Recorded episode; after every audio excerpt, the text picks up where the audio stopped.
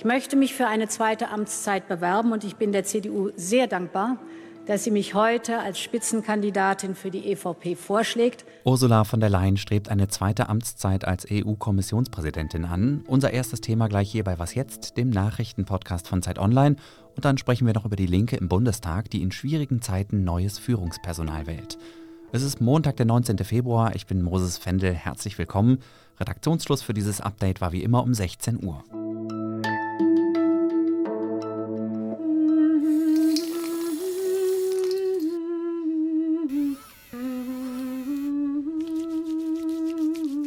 Ursula von der Leyen wäscht sich auf dem Höhepunkt der Corona-Pandemie vor laufender Kamera die Hände und summt dabei die Europahymne. Seit bald fünf Jahren ist sie Chefin der EU-Kommission. Im Herbst, kurz vor der Präsidentschaftswahl in den USA, endet ihre Amtszeit, aber die frühere Bundesfamilien- und Verteidigungsministerin will weitermachen. In diesen fünf Jahren ist nicht nur meine Leidenschaft für Europa gewachsen, sondern natürlich auch meine Erfahrung, wie viel dieses Europa für seine Menschen leisten kann. Das hat sie vorhin im Konrad-Adenauer-Haus der Parteizentrale der CDU in Berlin gesagt. Kurz zuvor hatte der Bundesvorstand der CDU sie einstimmig als Spitzenkandidatin für die Europawahl vorgeschlagen. Die erste Hürde hat sie damit genommen. Jetzt muss die Europäische Volkspartei von der Leyen noch offiziell nominieren, also die konservative Parteienfamilie, zu der die Union gehört. Passieren soll das Anfang März beim EVP-Kongress in Bukarest. Ulrich Ladurner ist unser EU-Korrespondent. Hallo nach Brüssel. Ja, hallo. Ist mit Ihrer Entscheidung jetzt schon klar, dass sie es auch wieder wird? Oder gibt es noch eine realistische Möglichkeit, dass jemand anderes den Job bekommt? Aus heutiger Sicht gibt es diese Möglichkeit nicht. Sie wird es sehr wahrscheinlich werden. Die Frage wird aber sein, mit welchen Mehrheiten sie zur Kommissionspräsidentin gewählt wird. Es gibt im Augenblick keine ernsthaften Gegenkandidaten. Aber die Mehrheitsverhältnisse werden sich ändern und dann muss man beobachten, wie von der Leyen damit zurechtkommt dass das jetzt schon so gut wie feststeht, wirkt so ein bisschen abgekartet. Ist das nicht auch wieder Wasser auf die Mühlen von all denjenigen, die die EU im Kern für undemokratisch halten? Nein, es finden ja schon die Europawahlen statt. Also wenn ich jetzt sage, sie wird es wahrscheinlich werden, heißt das nicht, dass das ein Automatismus ist. Es gibt natürlich die Wahlen, aber sie hat halt die größten Chancen. Sie wird ja von der ÖVP unterstützt und wahrscheinlich auch von anderen Parteien. Insofern würde ich nicht sagen, dass das ein undemokratischer Vorgang ist es finden ja durchaus Wahlen statt. Warum ist von der Leyen die richtige Besetzung für dieses Amt und für eine zweite Amtszeit? Naja, ich glaube, sie hat in den letzten fünf Jahren äh, insofern eine ganz gute Arbeit geleistet, als sie natürlich Europa durch die Pandemie geführt hat und auch nach der russischen Invasion der Ukraine einen sehr klaren Kurs und sehr früh gefahren hat. Ich glaube, diese beiden Großkrisen hat sie gut bewältigt oder ist ihnen gut begegnet. Und deswegen glaube ich, wird es auch in Zukunft, wird Europa nicht verschont bleiben von größeren Krisen. Und deswegen würde ich schon sagen, dass sie die Führungskraft hat, um Europa durch diese schweren Krisen, die kommen werden, zu manövrieren. Gibt es denn auch was, was sie deiner Ansicht nach besser machen könnte in der zweiten Amtszeit? Ja, ich glaube, sie hat schon auch in den letzten Jahren immer sehr darauf geachtet, wo die Mehrheiten liegen. Sie ist eine recht äh, flexible und bewegliche Politikerin. Man fragt sich manchmal, was ist Überzeugung, was ist einfach nur Ergebnis ihrer Einschätzung der Mehrheitsverhältnisse. Da würde ich mir persönlich ein bisschen mehr Klarheit wünschen. Und ein bisschen würde ich äh, doch besser erkennen wollen, wofür eigentlich von der Leyen steht, außer dafür, dass sie jetzt die Kommission führen will und dafür, dass sie eine überzeugte Europäerin ist. Aber wo sie denn wirklich auf dem Parteienspektrum steht, das ist eigentlich nicht so klar bei ihr. Hm, das stimmt, sie spricht sehr gut Englisch und Französisch. Das finde ich immer wieder äh, ganz passend äh, für die Position, die sie inne hat. Aber inhaltlich ist tatsächlich manchmal ein bisschen unklar. Ein Wort noch, Ulrich, bitte zu einem Bericht vom Wochenende. Die Welt am Sonntag will erfahren haben, dass Bundeskanzler Olaf Scholz verhindert haben soll, dass von der Leyen NATO-Generalsekretärin wird. Angeblich, weil sie zu Russland kritisch sei. Was schätzt du, könnte da irgendwas dran sein? Ja, diese Geschichte ist hier gerade ein Thema unter den Korrespondenten. Ich sitze gerade hier im, beim Außenministertreffen, da gibt es viele Korrespondenten. Ich kann nur sagen, keiner glaubt, dass das in der Geschichte was dran ist. Es gibt eigentlich keinerlei harten Beleg dafür. Ich glaube, das ist einfach Quatsch. Danke dir, Ulrich. Grüße nach Brüssel. Gerne. Wir bleiben aber noch kurz in Brüssel, denn da haben sich heute die Außenministerinnen der EU getroffen. Sie haben zum einen den schon länger geplanten gemeinsamen Marineeinsatz im Roten Meer beschlossen, und zwar gegen die schiitische Houthi-Miliz, die dort seit Beginn des Krieges zwischen Israel und der Hamas regelmäßig Handelsschiffe angreift. An der Mission will sich auch die Bundeswehr beteiligen und eine Fregatte mit 240 Soldatinnen und Soldaten an Bord ins Rote Meer schicken.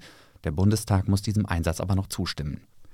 Außerdem haben sich die Außenministerinnen und Außenminister der Europäischen Union mit Julia Nawalnaja getroffen, der Witwe des vor kurzem gestorbenen russischen Oppositionspolitikers Alexei Nawalny. In einer Videobotschaft auf dem Kanal ihres Mannes hat sie einmal mehr das Regime für dessen Tod verantwortlich gemacht. Eigentlich sollte hier jemand anderes sitzen. Aber diesen anderen hat Wladimir Putin umgebracht. Als Reaktion auf den Tod Nawalnys hat die Bundesregierung den russischen Botschafter einbestellt. Die politisch motivierten Verfahren gegen Nawalny und andere Oppositionelle zeigten, wie brutal die russische Justiz gegen Andersdenkende vorgehe, teilte das Auswärtige Amt mit. Die Bundesregierung hat Russland aufgefordert, die Umstände von Nawalnys Tod vollständig und transparent aufzuklären und seinen Leichnam für eine unabhängige Untersuchung der Todesursache freizugeben. In Hanau wird heute der Opfer des rassistischen Terroranschlags vor vier Jahren gedacht. Am Vormittag gab es ein stilles Gedenken auf dem Hauptfriedhof der hessischen Stadt. Unter den Politikern, die dort Grenze niederlegten, war auch Bundesinnenministerin Nancy Faeser von der SPD.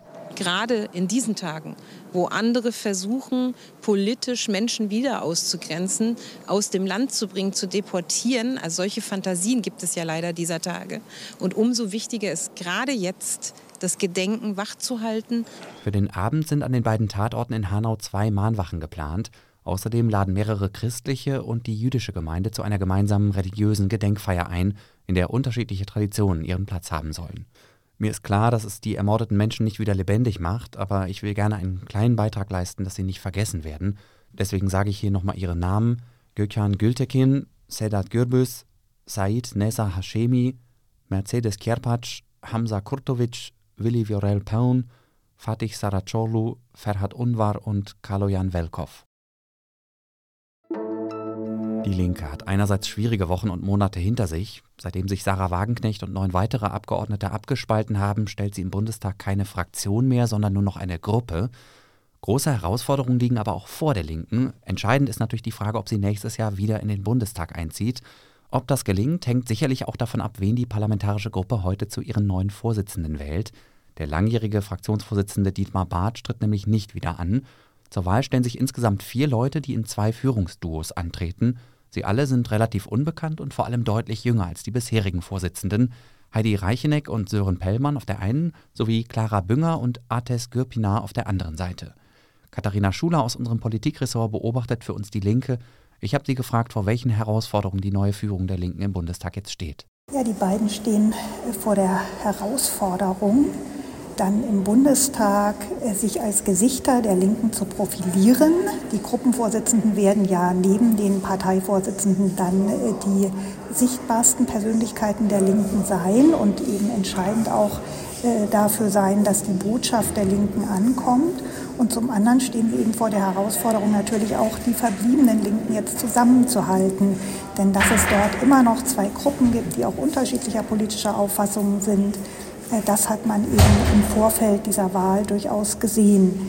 Da gibt es eben einen, die die Linken stärker als Kümmererpartei im Osten profilieren wollen. Die anderen möchten wirklich eine progressive linke Kraft sein, die auch sozusagen sich links von den Grünen äh, verortet und eben auch Themen wie Klimaschutz, Migration aufgreift. Und da müssen die beiden Neuen dann in besonderer Weise vermitteln, damit eben nicht das Bild der zerstrittenen Linken weiter nach außen transportiert wird. Was noch? Heute mal wieder aus der guten alten Rubrik, was wir von Tieren lernen können.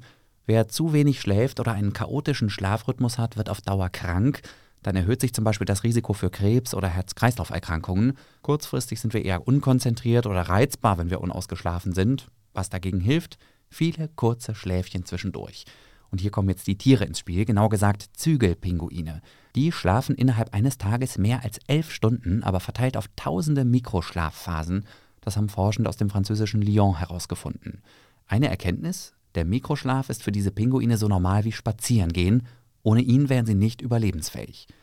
Was sich für den Menschen daraus ableiten lässt, ein kurzes Schläfchen macht uns vor allem kognitiv wieder fit, und zwar für drei bis vier Stunden. Es gibt aber auch eine Einschränkung, keinen Powernap machen sollte, wer nachts chronisch schlecht schläft oder Menschen mit beginnenden Einschlafstörungen. So, falls Sie jetzt gerade weggenickt sein sollten, bitte wieder aufwachen. Diese Fahrt endet hier. Was jetzt ist vorbei für heute, aber Janis Kamesin nimmt Sie gerne morgen früh wieder mit auf seine Reise. Ein Thema: 10 Jahre Maidan-Revolution in der Ukraine. Ich bin Moses Fendel, danke fürs Zuhören und schönen Abend.